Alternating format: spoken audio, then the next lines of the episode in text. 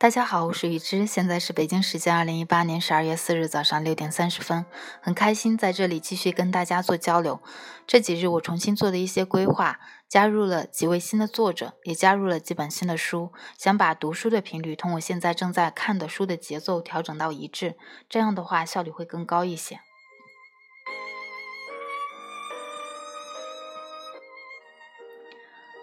话不多说，让我们先来认识一位新的作者，一本新的书，那就是梁冬先生写的《处处见生机》。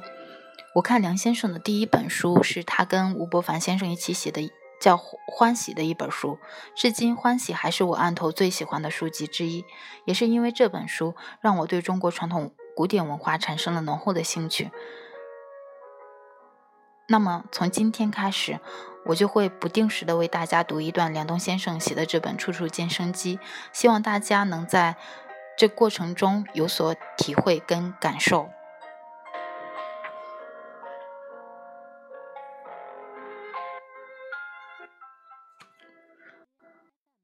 处处见生机，梁冬。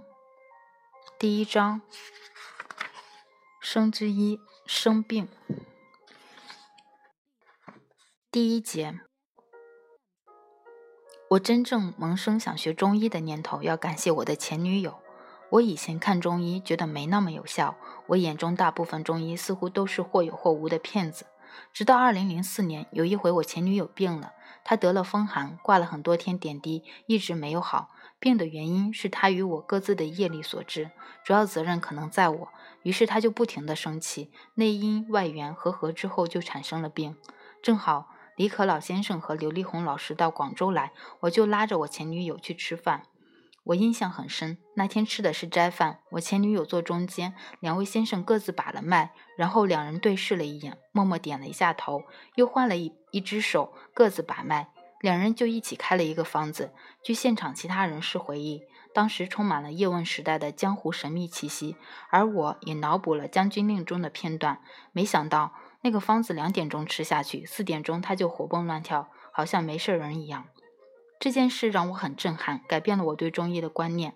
补充一句，这位前女友之所以成为我的前女友，是因为她不幸的成为了我现在的妻子。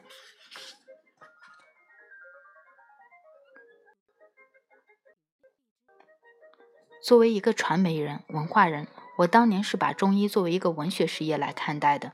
思考中医之所以一下子被重视，主要原因是书的前两章引用了很多哲学和文学方面的思考，引发读者很多的好奇。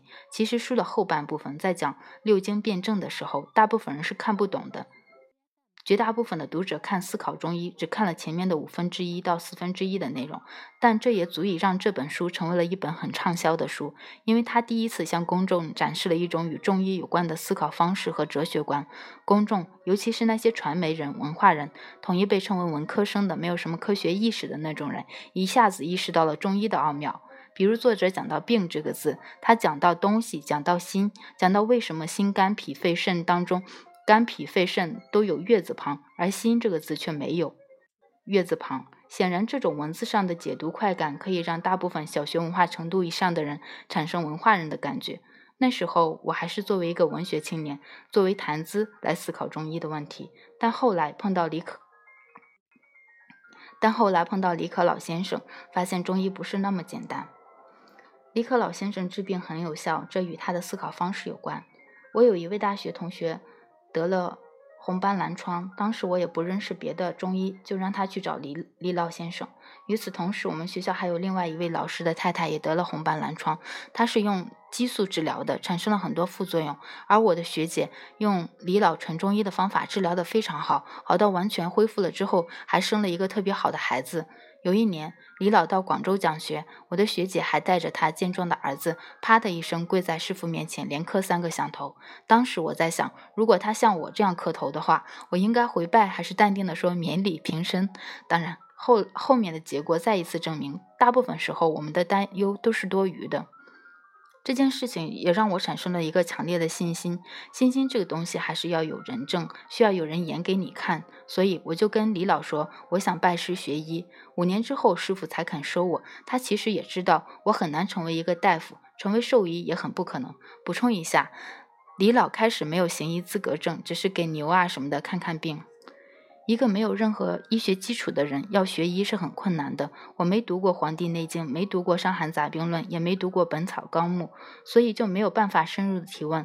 但是师傅又很喜欢我，给我很多时间，让我去问一些很低级的、很门外汉的问题。一个年轻人刚学，能能问什么呢？我只能问什么是阴阳，什么是病。老李说了一句话，当时我没听懂。后来我慢慢就懂了。李老说一切病都是阳气不足，我觉得这么说很有意思，就接着问阳气不足，那阴气在哪？他说没有阴气不足，就是阳气不足，没有阴虚，只有阳虚。我觉得这个观点很挑战我的逻辑性和常识。既然是阴阳互根，既然是阴阳平衡，怎么会没有阴呢？后来很多年之后，我才知道。李老所说的阳气和我们平常所说的阴阳的阳不一样。这个阳气是什么呢？其实是指元气或者生机之气。好了，今天就给大家读到这里吧。可能有些磕磕绊绊，不是很流畅，呃，不是很流畅，也不是很通顺，也希望大家能够谅解吧。因为嗯，条件有限，而且我也是准备的时间有限，大家能够多多原谅。希望大家有事没事多笑笑。